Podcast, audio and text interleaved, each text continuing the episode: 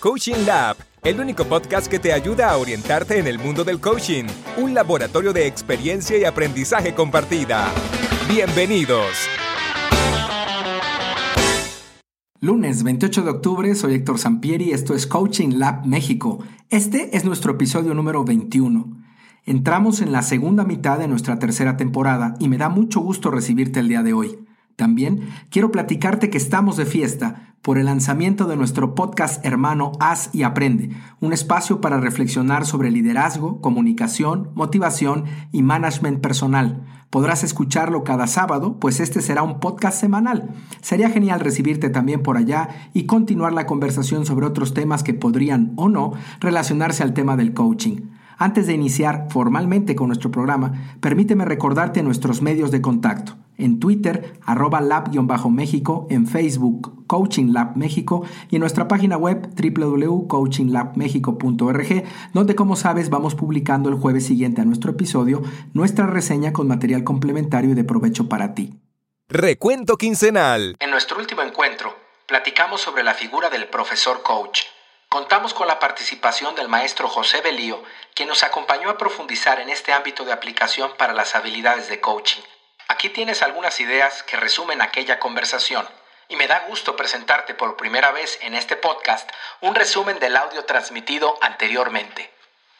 ¿Cuáles consideras que son los principales retos que la enseñanza universitaria en la primera mitad del siglo XXI presenta a los profesores? Uno de los retos es la actualización, el que hay muchos maestros, muchos docentes que se sienten que ya están acabados en esta parte de sus materias, en esta parte de, del, currículum que ellos enseñan. Y también la actualización en el currículum oculto, que el currículum oculto es aquel que, que se enseña entre líneas a los alumnos y en ese currículum oculto creo que todos enseñamos habilidades para la vida, para enfrentar los nuevos retos. Entonces, creo que el mundo está desafiando nuevos retos. ¿Qué esperan los alumnos universitarios de hoy respecto a sus profesores? contestando tu pregunta, que creo que lo que los alumnos necesitan es que los reten, que el, que el maestro tenga esa disposición para, para retar al, al alumno. El coaching como medio de reto concreto. Estupendo. Muchas gracias por esto que nos compartes, Pepe. Pero, ¿de qué le serviría al profesor un proceso de coaching como primer punto para el desarrollo de habilidades de coaching? Creo que un maestro lo, el, darse cuenta que esta es una gran habilidad, que es la autoconciencia de, pues bueno, de, vida, ¿no? Es una gran cualidad de poder hacer este alto y decir, a ver, no estoy llegando a impactar en las vidas, en las decisiones de mis alumnos. Yo creo que eso lo podría hacer cuestionarse y decir, a ver, tengo que mejorar, tengo que encontrar cuáles son mis motivadores para entrar a un proceso de coaching. Siguiendo un poco nuestra conversación, Exploremos ahora las características de un profesor que dentro de su profesión, de su ejercicio de docencia, incluye habilidades de coaching para la eficiencia de su propia clase. Empatía, autoconciencia, para darse cuenta también de él que está viviendo cuando, cuando interpela al coachee, cuando el coachee lo interpela a él. Entonces esta parte de presencia plena, empatía, el que pueda yo creo que también la seguridad es algo indispensable, Héctor, porque con la seguridad uno puede animarse y aventurarse a explorar. ¿Qué beneficios provocaría un profesor coach dentro del aula? Yo creo que se volvería un ambiente de asombro, un escenario, un clima de sorpresa, un clima de, de querer estar ahí y participar, ¿sabes cómo? Escuchando el escenario del salón de clases es un detonador de sueños, un detonador de sueños que permita a los jóvenes cuestionarse si están haciendo todo para alcanzarlos en las diferentes materias y con la, con la debida metodología de coaching para, para poder lograrlo, ¿no? ¿Cuáles podrían ser los primeros pasos a realizar para desarrollar mejor este perfil, este perfil de profesor coach? Autoconciencia, dos, darse cuenta que necesita formarse más, y tres, sin duda, meterse a un curso que le permita y le facilite seguirse formando en estas áreas de, de coaching. Hasta aquí nuestro recuento, pero la conversación fue mucho más rica y profunda. Te invitamos a que escuches el episodio anterior si no te ha sido posible hasta ahora y recuerda que dentro del sitio web ya tenemos disponible la reseña con un práctico resumen de estos conceptos que abordamos en nuestra última conversación. El tema de hoy en Coaching Lab. La persona, un punto de partida que no debemos ni podemos olvidar. Ese es nuestro tema de hoy. Es esta una reflexión muy personal dentro de mi experiencia en el mundo del acompañamiento personal y quiero compartirla con los escuchas a sabiendas que existe el riesgo o la maravilla, según se vea, del pensamiento diverso y que a partir de él todos podemos crecer. Pero esto es algo que me parece urgente y necesario compartir. Vivimos en una época que ha redescubierto la centralidad de la persona, pero que no está aún dispuesta a asumir el compromiso que implica ver al varón y a la mujer del siglo XXI como meros individuos de la especie humana.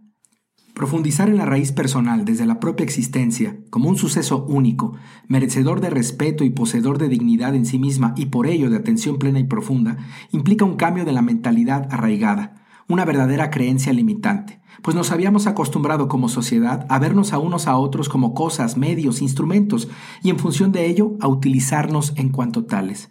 Sin embargo, comenzamos a darnos cuenta en este tiempo en que vivimos que necesitamos instaurar un modo más humano de relacionarnos entre nosotros y de vincularnos para continuar nuestro crecimiento y desarrollo.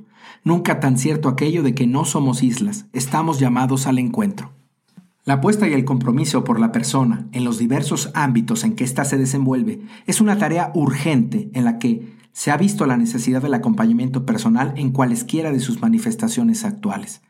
Siendo el coaching una cara o dimensión visible del acompañamiento, debemos los coaches enfatizar el servicio a la persona y a sus necesidades, expectativas y posibilidades que nuestra disciplina, con método y arte, puede brindar en beneficio de nuestros clientes.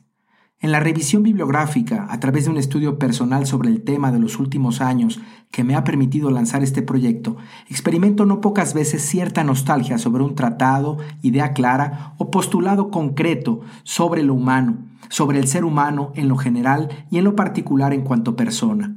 Diferentes modelos y escuelas de coaching hablan regularmente del ser humano como un concepto universal, entendido y compartido por todos.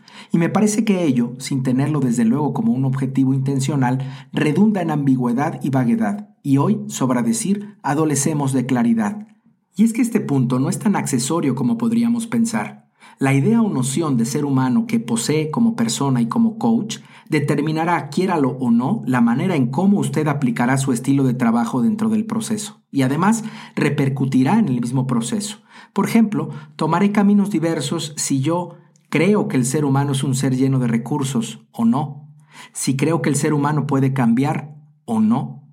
Si creo que el ser humano puede aprender incluso de las experiencias más dolorosas y terribles o no si creo que el ser humano puede construir y ejecutar acciones transformadoras de su realidad y su contexto, o no, si creo que el ser humano merece algo mejor de lo que tiene, o no, si creo que el ser humano puede ir en su actitud y decisión de un lugar a otro, o no, si creo que el ser humano puede entablar relaciones maduras y gratificantes con otros seres humanos, o no, y así podríamos seguir un rato enorme.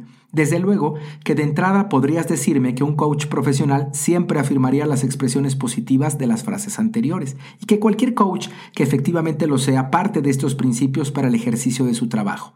Y podrías tener razón. Pero quiero ir con tiento en este terreno. La existencia, por ejemplo, porque los hay, los he visto y los conozco, de coaches que de fondo no creen en sus clientes, que además de ser esto una tragedia, nos revela la noción personal que tienen del hombre y su relevancia, o no. Y aquí podemos entrar en terrenos filosóficos, pues existen varias concepciones de hombre, de humanismo, e incluso algunas son contrapuestas entre sí. Algunas visiones esperanzadoras, otras más bien nihilistas y escépticas sobre el humano y su posibilidad. Y es que el hombre, con tantos siglos sobre la Tierra, aún encuentra considerables desafíos para entenderse a sí mismo. De tal forma que, con estas consideraciones de hoy, me parece urgente proponer desde este espacio que los futuros programas de formación de nuevos coaches atiendan esta urgencia antropológica para provocar en el mismo coach en formación una profunda reflexión sobre su propia noción personal de comprensión del humano y sobra decir en términos más concretos del ser humano en el siglo XXI. Nunca como antes entonces ha tenido tanta fuerza la frase célebre del escritor inglés C.S. Lewis No hay gente vulgar. Nunca hemos hablado con un mero mortal. Mortales son las naciones, culturas, corrientes artísticas y civilizaciones. Su vida se parece a la nuestra como la de un mosquito. Los seres con quienes bromeamos, trabajamos, nos casamos, a quienes desairamos y explotamos, son inmortales, horrores inmortales o esplendores inacabables. Con esta frase de Lewis, coach que ahora me escuchas, en esta noche de lunes, haz aquí un alto en el camino, pues te anticipo las preguntas de la tarea para ti, ¿quién es el ser humano? ¿Quién es la persona humana? ¿Cuál es la noción o planteamiento sobre el humano que permea o fundamenta la metodología de coaching en la que te has entrenado? Desde tu noción y tu aprendizaje sobre el hombre, ¿cómo poderle apoyar mejor desde el coaching en este siglo XXI?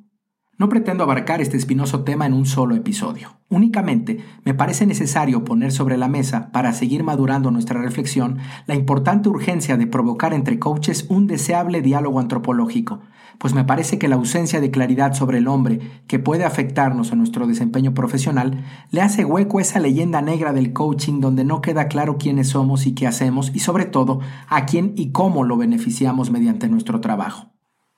Dicho esto, te cuento mi experiencia personal, pues dentro de mi revisión y preparación como coach, este ha sido un elemento que siempre me ha preocupado. Me propuse, cuando valoré el coaching como una alternativa profesional, encontrar un modelo que, poniendo las cartas sobre la mesa con claridad, pudiera decirme sin miramientos la antropología subyacente de su metodología. Encontré la respuesta que buscaba en la propuesta del modelo de coaching dialógico, surgido en la Universidad Francisco de Vitoria en España hace más de 16 años.